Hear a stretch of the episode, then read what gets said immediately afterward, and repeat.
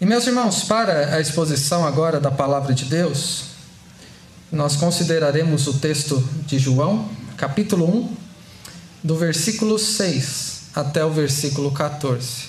João 1, do 6 ao 14, mas por conta do contexto, eu vou ler a partir do versículo 1. A palavra do nosso Deus que diz assim: No princípio era o Verbo, e o Verbo estava com Deus, e o Verbo era Deus. Ele estava no princípio com Deus. Todas as coisas foram feitas por intermédio dele, e sem ele, nada do que foi feito se fez. A vida estava nele e a vida era a luz dos homens. A luz resplandece nas trevas e as trevas não prevaleceram contra ela. Houve um homem enviado por Deus, cujo nome era João. Este veio como testemunha para que testificasse a respeito da luz, a fim de, de todos virem a crer por intermédio dele. Ele não era luz, mas veio para que testificasse da luz, a saber, a verdadeira luz que, vindo ao mundo, ilumina a todo homem. O Verbo estava no mundo. O mundo foi feito por intermédio dele, mas o mundo não o conheceu. Veio para o que era seu e os seus não o receberam. Mas a todos quantos o receberam, deu-lhes o poder de serem feitos filhos de Deus, a saber, aos que creem no seu nome, os quais não nasceram do sangue, nem da vontade da carne, nem da vontade do homem, mas de Deus. E o Verbo se fez carne e habitou entre nós, cheio de graça e de verdade, e vimos a sua glória glória como do unigênito do Pai. Amém. Vamos orar mais uma vez. Bondoso Deus e Pai, nós te agradecemos porque podemos te adorar nessa noite e abrir a Sua palavra e através da exposição dela e com, ilumina, com iluminação do Teu Espírito podermos ouvir o que o Senhor tem a nos dizer nesta noite. Que não recebamos essa mensagem como palavra de homens ou como a uma mensagem premeditada por alguém que não seja da parte do Senhor. A Bíblia é a tua palavra, é a maneira como o Senhor fala conosco e que estejamos atentos como o momento mais importante da nossa semana, para ouvirmos o que o Senhor mesmo tem a nos dizer. E para isso rogamos que o Senhor nos abra os ouvidos para que ouçamos a sua voz. Que abra os nossos olhos para que contemplemos as maravilhas da tua palavra. Que o Senhor nos abra o coração para que recebamos a sua palavra e sejamos transformados por ela. E que o Senhor nos fale de uma forma tão pessoal que cada necessidade daqueles que entraram aqui nessa noite, que ouvem essa mensagem, seja respondida pelo Senhor mesmo, à medida que o Senhor fale profundamente ao nosso coração o Senhor nos abençoe, nos conduza e fale conosco neste momento, é o que nós rogamos agradecidos, no nome santo de Jesus. Amém. Meus irmãos, nessa noite nós teremos mais uma oportunidade de falarmos sobre o significado da vinda do nosso Senhor Jesus a este mundo. Embora já tenhamos passado da data em que lembramos e também celebramos o Natal, nós devemos lembrar de pelo menos duas coisas muito importantes para que continuemos a considerar o significado do nascimento de Jesus. Duas coisas que são importantes. A primeira, o impacto do nascimento do Senhor Jesus é de uma grandeza tão gloriosa que não cabe em um dia somente, nem dois. Nem se considerarmos todos os dias do ano ainda será pouco diante da grandeza deste evento, aquele fato que realmente aconteceu na história. Na verdade, os irmãos devem se lembrar que passaremos a eternidade celebrando essa boa notícia e demonstrando gratidão a Deus pelo Evangelho. E o Evangelho pode ser expresso dentre diversas formas desta: que Deus mandou seu Filho ao mundo para salvar pecadores, como eu e como você. E ele fez isso enviando o seu Filho ah, como uma criança que cresceu, viveu, morreu, ressuscitou tudo para nos salvar. Em segundo lugar, o significado do nascimento de Jesus é tão magnífico, tão incomparável, que nós precisamos aprender mais uma vez aos pés do nosso Senhor Jesus. E isto a cada dia. não só em alguns domingos do ano, mas a cada dia e nunca, jamais esgotaremos este assunto sobre o significado e o impacto do nascimento de Jesus no mundo e na vida daqueles que o amam. Nunca deixaremos de nos deleitar, de ter prazer em falar e ouvir sobre este assunto, porque isso significa que o próprio Deus desceu até nós, para que através dele nós pudéssemos ter vida vida abundante e vida eterna. E é por isso que nós veremos um pouco mais hoje sobre o que Deus quis revelar a nós através do seu servo, que foi o apóstolo João. No último domingo consideramos os cinco primeiros versículos deste capítulo e vimos três lições, basicamente. Que Jesus é a palavra eterna de Deus, o Filho único, unigênito do Pai, que desceu até nós para que através da comunhão perfeita que ele tem com o Pai, nós também pudéssemos ter a comunhão com o Pai, com Deus vivo e verdadeiro através dele. Vimos que é na palavra eterna de Deus, o próprio Deus encarnado, o Senhor Jesus, que é em quem devemos manter nossos olhos fitos a cada dia da nossa vida. É através dele que nós temos acesso a Deus e comunhão entre pai e filhos que foram salvos pelo Filho unigênito, e nós então somos movidos a adorá-lo por quem ele é. Nós vimos uma segunda lição também que Jesus é o criador de todas as coisas. Ele que chamou todas as coisas à existência. Tudo que existe pertence a ele. Ele criou você, a mim, cada coisa que existe e governa a sua vida soberanamente está envolvido com absolutamente tudo o que acontece. E é nele que devemos colocar a nossa confiança. É dele que nós devemos depender a cada dia. É nele que nós devemos descansar, pois suas mãos soberanas, sábias, poderosas e bondosas suprem todas as nossas necessidades a cada dia. E vimos uma terceira lição: que o Senhor Jesus é a luz da humanidade, ele é a fonte da vida. Ele é o autor da vida e ele é também a luz deste mundo tenebroso, este mundo de trevas. E dentre tantas luzes que brilham na escuridão, nos referimos às luzes deste período de Natal, numa noite escura, luzes que manifestam cores, até mesmo figuras e uma beleza vívida. Nós podemos contemplar nas páginas das Escrituras aquele que ofusca todas essas luzes juntas, que é o Senhor Jesus que te criou conforme a imagem de Deus. E é aquele que nos chama com a luz do Evangelho e nos transforma para que reflitamos essa luz no mundo em que nós vivemos. Então, mais uma vez, estamos diante dessa revelação da parte de Deus que Ele nos deixou na Sua palavra. Estamos diante daquele para o qual as Escrituras apontam Pois toda a palavra de Deus revela quem é o Senhor Jesus e o que ele fez e o que ele fará. Estamos diante do nosso Senhor Jesus e, como vimos na conclusão da semana passada, somos chamados a adorá-lo sem cessar pelo que ele é. Somos chamados a obedecê-lo sem hesitação em todas as coisas que ele exige de nós e, como servos obedientes, devemos nos sujeitar humildemente a ele. Somos chamados também adiante do amor que Deus nos revelou em Cristo, a amá-lo sem reservas, por tudo que Ele fez ao nos criar e nos, ao nos salvar também. E somos chamados a servi-lo também, sem interrupções, sem oscilações, mas de um modo crescente, não porque as coisas vão bem, mas na bendita esperança que nós temos no retorno do nosso Senhor e Salvador Jesus Cristo, daquilo que Ele fará.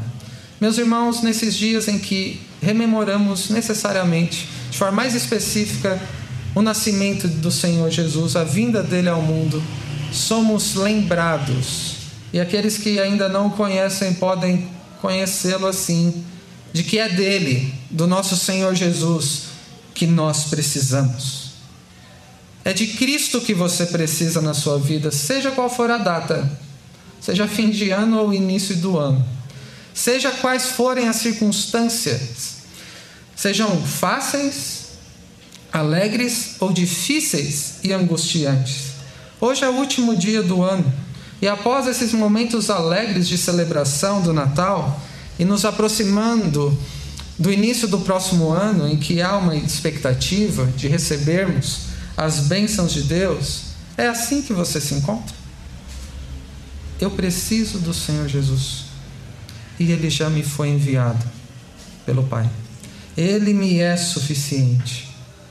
É este o seu sentimento nesses dias após as celebrações do Natal e nas proximidades já com o novo ano que se inicia? Nós vivemos em um, mundo em que as pessoas possuem tantas expectativas e de forma especial nesses últimos dias do ano, não é? Muitas vezes se faz retrospectiva e compromissos para o início do ano. Aquelas ah, expectativas que se frustram rapidamente. Eu quero exemplificar aqui. Algumas semanas atrás, umas duas atrás, eu, eu ah, pensei em começar a fazer uma dieta. E depois de uns dias eu vi que era um pouco hipocrisia, se aproximando desses momentos em que há uma fartura de comida e de alimentação. E é o tipo de coisa que fala: no ano novo vai ser diferente. E logo se frustra. Brincadeiras à parte, quando se fala sobre dieta, atividade física, ainda mais depois desse período de pandemia, em que mudou a aparência de alguns, ou de muitos, nós vivemos num mundo em que, de forma especial, nestes dias em que nós vivemos, há muita expectativa sobre os objetivos que temos, sobre aquilo que você deseja, sobre aquilo que você acha de que as pessoas precisam, de que você precisa.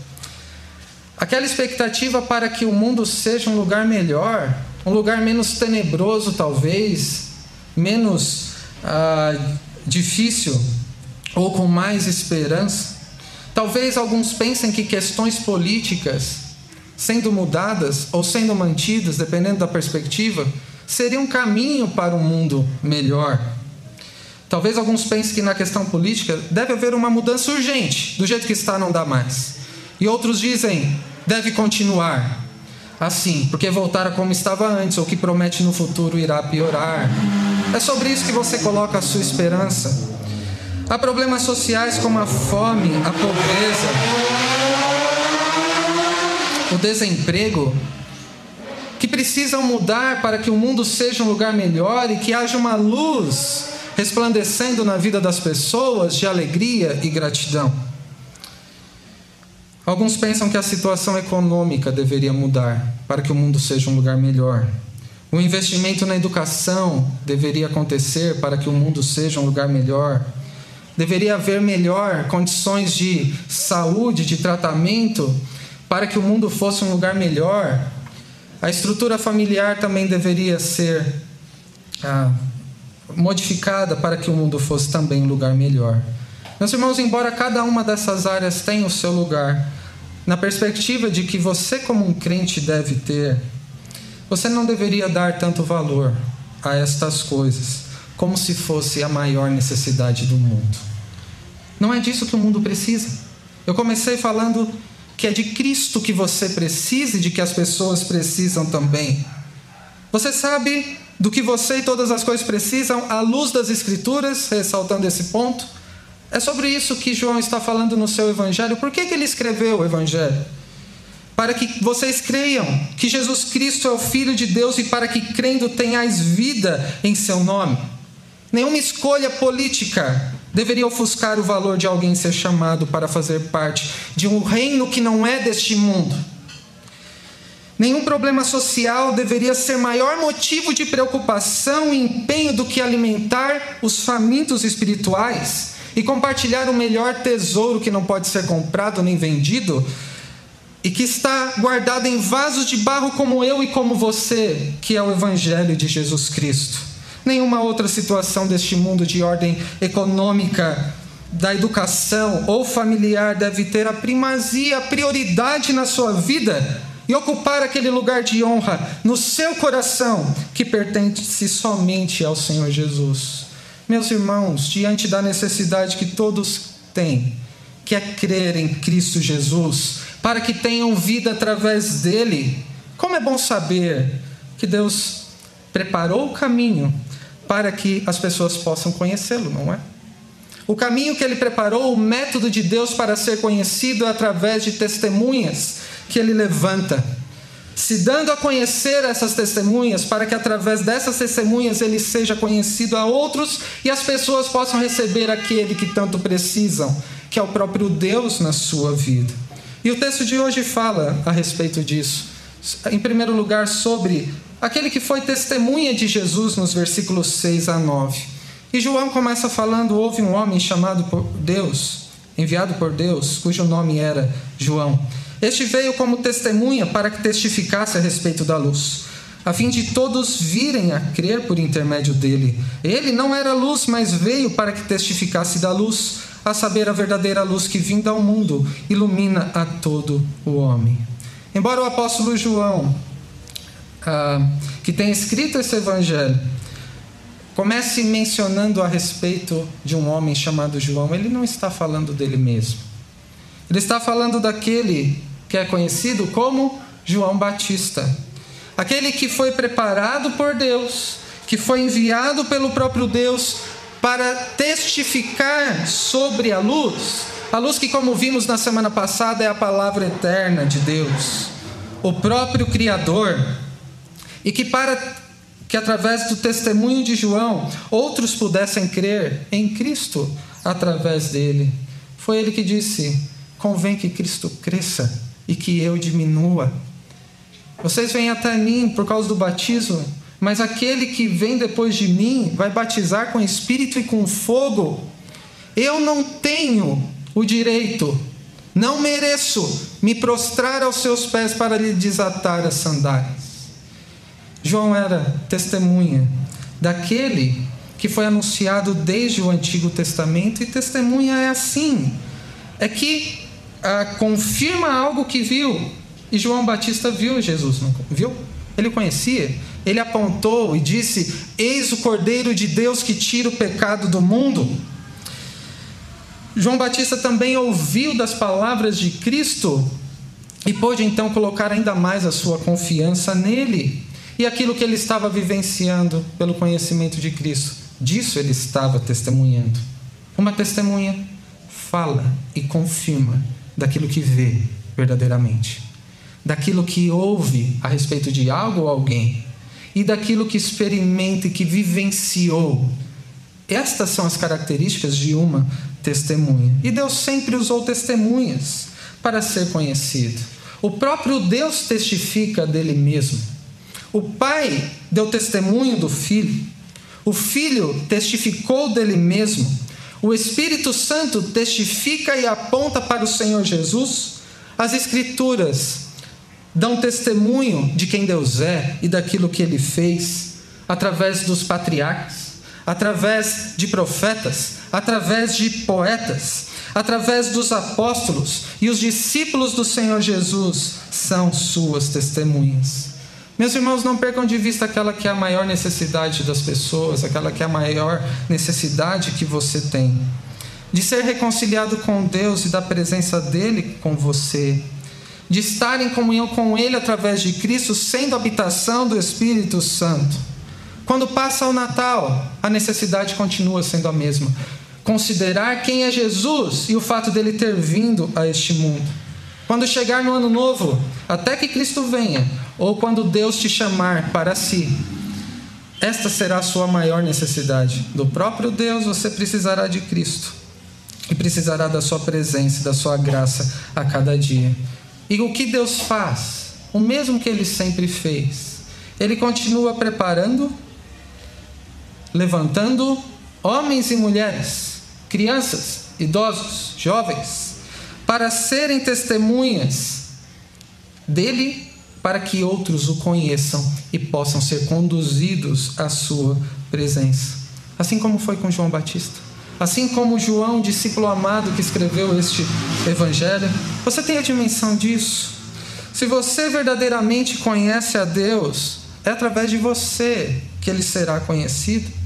É através do que você diz, do que você ouviu, do que você tem visto, do que você tem vivenciado na presença de Deus, é o meio que Deus usa para que outros o conheçam e se relacionam com Ele. Meus irmãos, guardem isso. se você é um verdadeiro discípulo do Senhor Jesus, você já é uma testemunha. Não tem como um discípulo não ser testemunha. A diferença é se será uma boa testemunha ou será uma má testemunha. Responda no seu coração diante de Deus como você tem testemunhado de Jesus. Uma testemunha não deve falar sobre si mesmo, mas deve apontar para aquele que veio a este mundo, que nasceu, que viveu e morreu e ressuscitou para nos salvar. Isso significa que testemunho muitas vezes é mal compreendido quando alguém quer dar o testemunho a alguém, começa a contar a própria história de vida ou a sua, a, a sua experiência religiosa. Um testemunho não é contar a própria história de vida, é contar a história da vida que veio a este mundo para salvar pecadores de todo tipo. Testemunhar de Cristo não diz respeito à sua vida religiosa, aquilo que você acha que é a forma correta de servir a Deus, aquilo que você faz ou deixa de fazer, mas ser testemunha é falar daquilo que Cristo fez e do que Deus deixou de fazer ao deixar de te condenar para te salvar, e porque Ele fez isso por amar a humanidade de um modo incomparável e gracioso. Meus irmãos, quando pensamos na vinda de Cristo a este mundo, na testemunha que foi João Batista, nós somos chamados também a testemunharmos de Jesus, assim como João. Qual João? Os dois. João, o apóstolo, falando sobre João o Batista, no capítulo 5 do mesmo evangelho, lá no versículo 35 em diante, diz: João era a lâmpada que estava acesa e iluminava, e por algum tempo vocês quiseram se alegrar com sua luz. Mas eu tenho maior testemunho que o de João, porque as obras que o Pai me confiou para que eu as realizasse, estas que eu faço, testemunham a meu respeito de que o Pai me enviou. O Pai que me enviou, este mesmo é que tem dado testemunho de mim. Vocês nunca ouviram a voz dele, nem viram a sua forma. Também não tem a palavra dele uh, permanente em vocês, porque não creem naquele a quem ele enviou. Vocês examinam as Escrituras, porque julgam nelas ter nelas a vida eterna, e são elas mesmas que testificam de mim. João era a lâmpada que iluminou este mundo por algum tempo, mas a luz não vem da lâmpada, mas daquilo que a abastece. Testemunhas não têm luz própria, somente refletem a luz daquele que é a luz do mundo, que é o Senhor Jesus. Uma testemunha aponta para aquele que o ilumina, e Deus nos iluminou através do nosso Senhor e Salvador Jesus Cristo. Meus irmãos, isso é algo maravilhoso, não é? Pensarmos a maneira como Deus revelou o seu amor ao enviar Cristo e preparou testemunhas para que nós o conhecêssemos e fôssemos conduzidos à sua presença.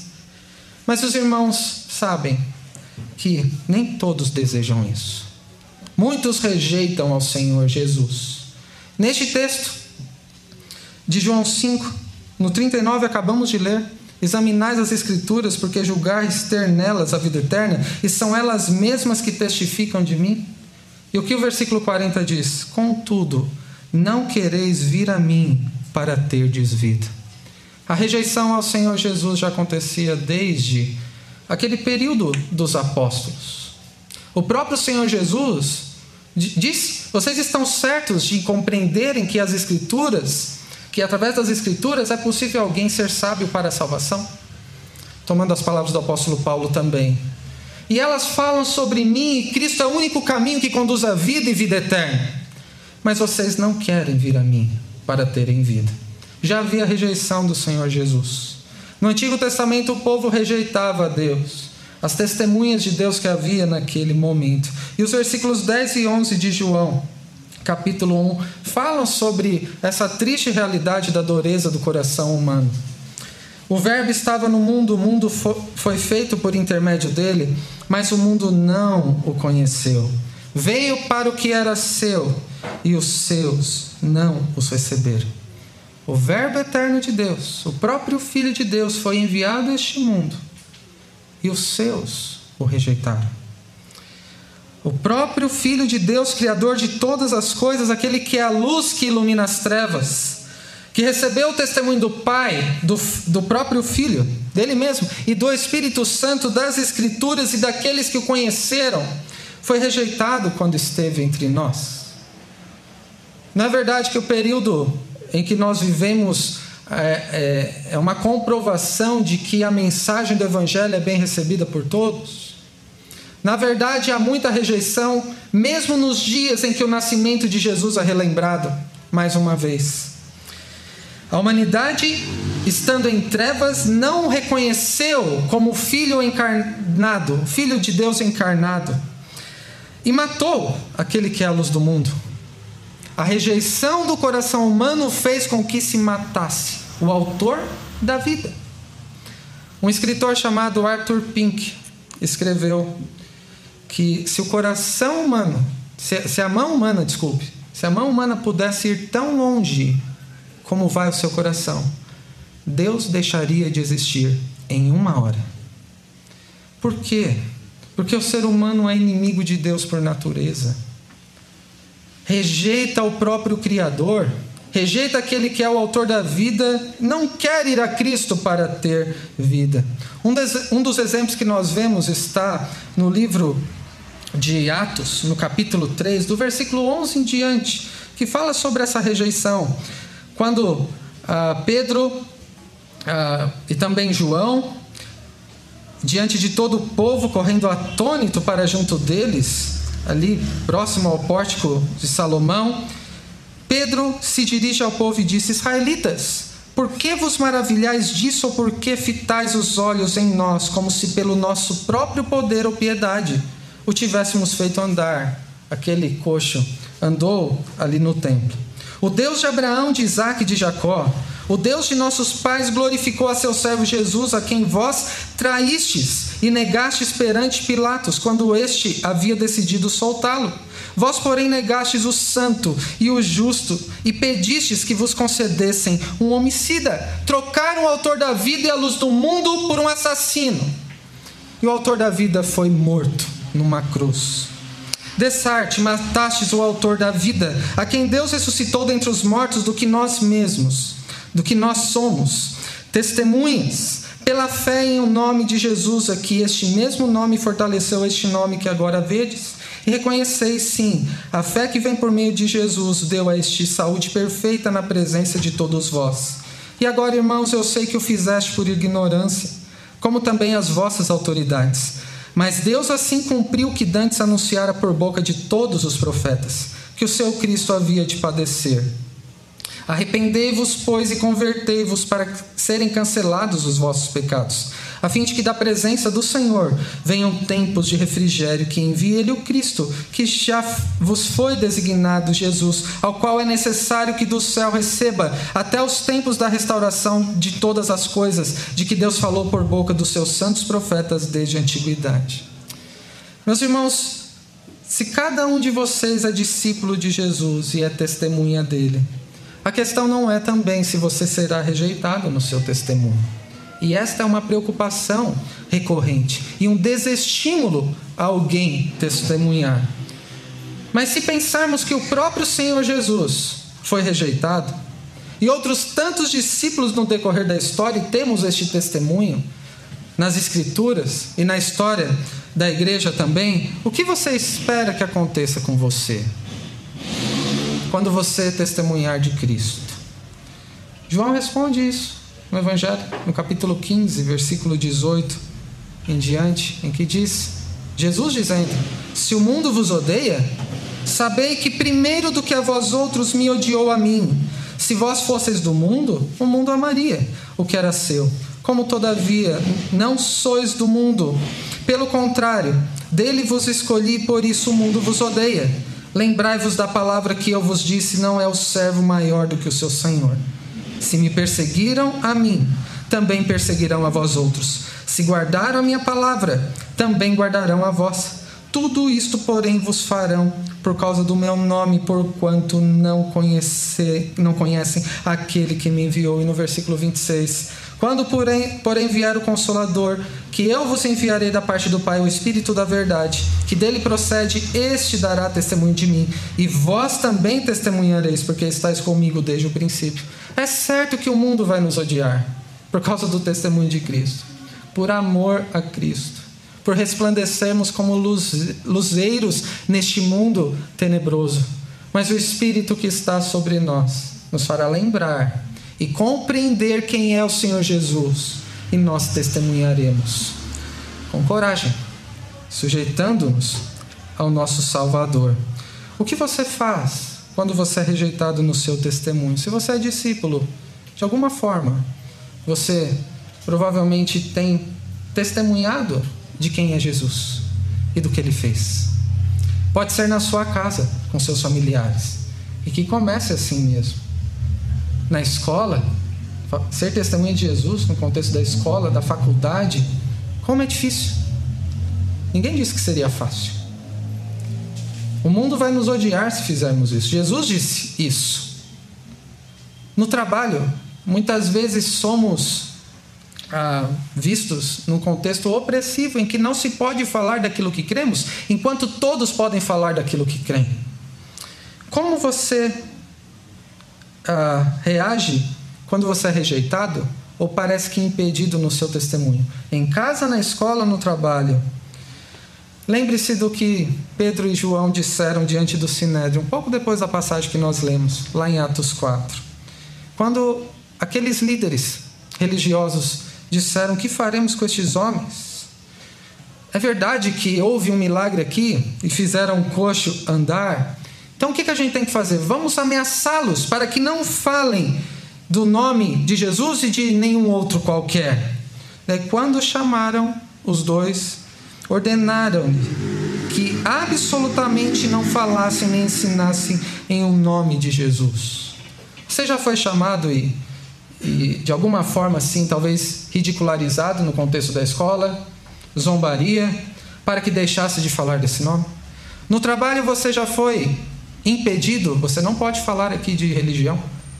Já foi reprimido dessa forma? Como você reagiu? É o mesmo tipo de luta que esses irmãos nossos estavam tendo aqui, sendo impedidos nitidamente de falarem sobre Cristo. Se for de outras religiões, tudo bem, mas sobre Cristo, não. Qual foi a resposta deles aqui? Julgai se isso é justo diante de Deus. Ouvir vocês mais do que a Deus pois nós não podemos deixar de falar das coisas que vimos e ouvimos. Depois, ameaçando-os ainda mais, os soltaram, não tendo achado como os castigar. Por causa do povo, porque o povo estava glorificando a Deus pelo testemunho que eles deram de Cristo, daquela maneira como Deus havia reservado, especialmente a eles. Meus irmãos, sejam rejeitados por amor a Cristo, assim como Cristo foi Torne-se parecido com Cristo, não na sua virtude, no seu caráter, mas também até na rejeição que ele passou neste mundo, sendo uma testemunha fiel dele. Uma testemunha fiel não pode deixar de falar daquilo que vê e ouve, não pode haver omissão em uma testemunha fiel.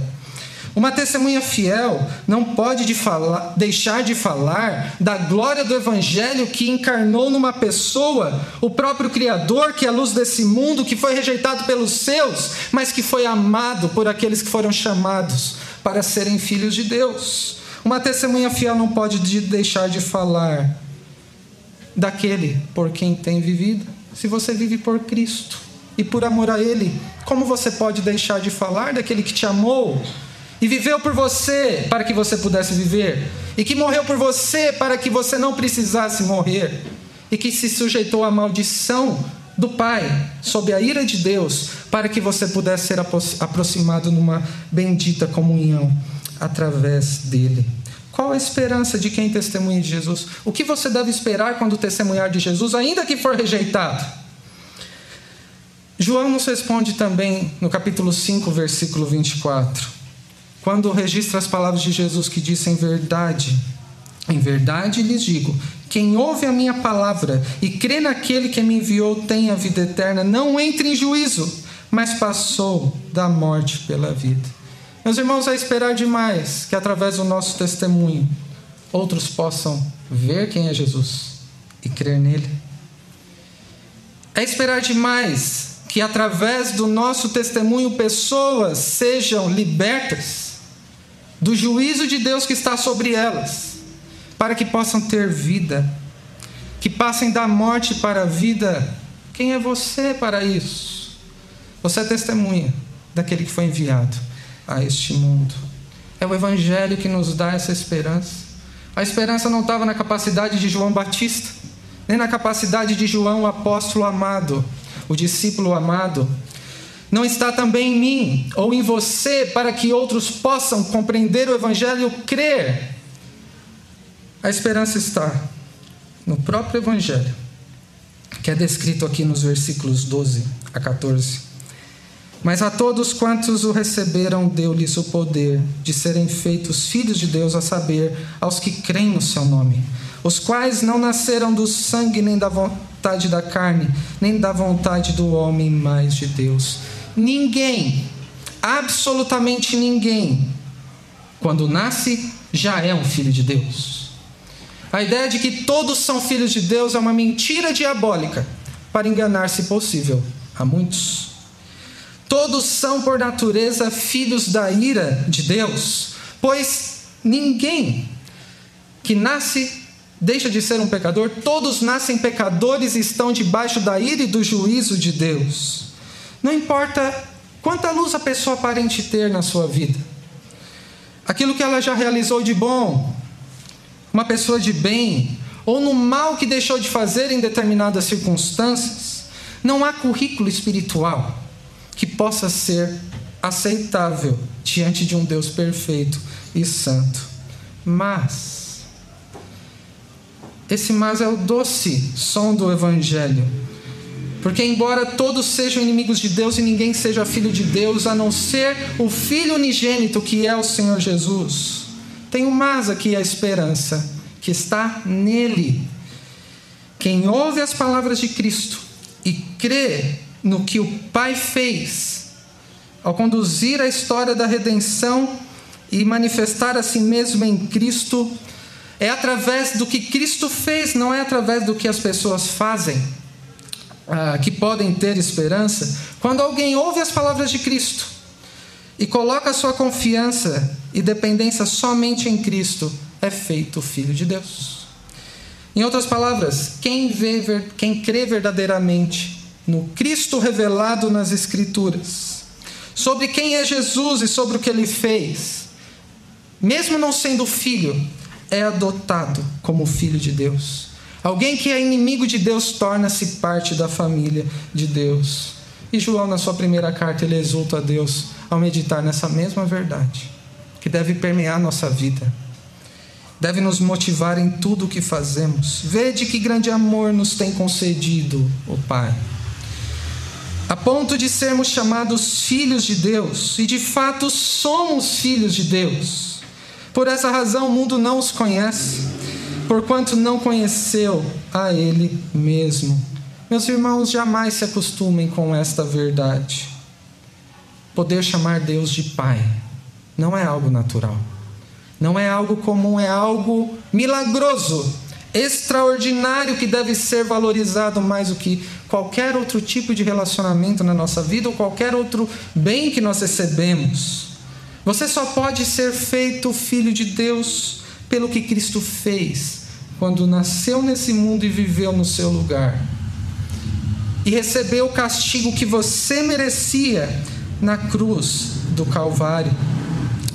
É sobre isso que João está dizendo quando no versículo 14 de João 1 ele diz: O Verbo se fez carne e habitou entre nós, cheio de graça e de verdade, e vimos a sua glória, glória como do unigênito do Pai. Essa é uma das mais sublimes expressões das Escrituras, que expressam não somente a ideia do Evangelho de João, mas é o cerne do Evangelho revelado de Gênesis a Apocalipse naquilo que Deus quis fazer através do seu Filho para salvar pecadores. Pensem no que significa o Evangelho, conforme revelado nas Escrituras. O próprio Deus eterno que criou todas as coisas na pessoa do seu Filho quis tornar-se homem para salvar seus inimigos, aqueles que o rejeitaram em toda a sua vida, que já nasceram inimigos dele. E mais do que isso, quis tornar inimigos seus filhos, mesmo já sabendo como dariam trabalho. Que seríamos pecadores, Deus nos amou desde a eternidade e nos escolheu sabendo quem nós seríamos, inimigos por natureza. E Ele nos adota e nos leva para casa, para a Sua presença, nos torna da Sua família e habita conosco para sempre. Assim como Cristo habitou entre nós, o Espírito habita naqueles que colocam a sua confiança em Jesus. Este é um grandioso milagre da piedade, como disse o apóstolo, o apóstolo Paulo. É o maior milagre de toda a história, é um grande mistério. Como lemos na liturgia 1 Timóteo 3,16, evidentemente grande é o mistério da piedade. Aquele que foi manifestado na carne foi justificado em espírito contemplado por anjos, pregado entre os gentios, crido no mundo, recebido na glória. E esse mistério é a própria encarnação do Senhor Jesus. C.S. Lewis, meditando sobre este grande mistério da encarnação, ele escreveu num livro chamado Milagres. O principal milagre defendido pelos cristãos é a encarnação. Eles dizem que Deus se tornou homem Qualquer outro milagre prepara para esse, ou exibe este fato, ou dele resulta. Ele continua na história cristã: Deus desce para reacender. Ele desceu, desceu das alturas do ser absoluto para o tempo e o espaço, desceu à humanidade e desceu ainda mais, ao mais profundo do abismo, recebendo o castigo nosso naquela cruz do Calvário. E ele se inclinou como se alguém fosse carregar algo em seus ombros, pegando do chão algo pesado, na ilustração que C.S. Lewis apresenta aqui, poderíamos complementar e dizer: ele desceu a nossa semelhança, se humilhou até o pó para carregar o peso da nossa cruz, para nos salvar. Meus irmãos, este texto de João então nos revela o glorioso Evangelho de Deus, que deve ser lembrado todos os dias da nossa vida e por toda a eternidade. Que o Verbo eterno de Deus, que criou todas as coisas e governa tudo o que acontece, que revelou-se a si mesmo e tem sido conhecido através de testemunhas fiéis na história, mesmo sendo rejeitado por muitos, talvez até pela maioria. Ele quis habitar, tabernacular entre nós, manifestando o que? Sua gloriosa graça e sendo motivo da nossa vida e esperança. E para concluir, precisamos lembrar dessa verdade ao passarmos mais uma vez por este momento em que o nascimento de Jesus é relembrado, no mínimo por uma referência no presépio, ou do comentário por alguém. E nestes dias que nos aproximamos de um novo ano que se inicia, há uma verdade que interliga todos os períodos da história até que Cristo venha que é que o mundo precisa desesperadamente de um Salvador. E muitos ainda continuam perdidos, com os quais todos nós nos relacionamos no nosso dia a dia. E mais, alguns dos que receberam conhecimento da verdade, alguns que receberam a palavra de Deus e têm vislumbrado quem é o Senhor Jesus, continuam tateando como no escuro, procurando algum tipo de luz própria ou luz em alguém, algum Messias, alguém que possa salvar, libertar de uma situação difícil, tornar o mundo melhor, conceder esperança. E ao mesmo tempo, quando fazem isso, quando deslocam a esperança e a confiança que deve estar em Cristo, em outro, seja em si mesmo ou em outro, rejeitam assim o Salvador que foi enviado que se fez carne, habitou entre nós, ele que estava cheio de graça e de verdade. E através dele que vemos a glória de Deus, e é ele que pode nos elevar à comunhão com o Pai, o Deus vivo, Criador de todas as coisas, e somente Ele. Não seja como os nossos antepassados, que rejeitaram o Senhor Jesus com palavras, com atos, com escolhas, colocando o seu coração em outros ou em outras coisas.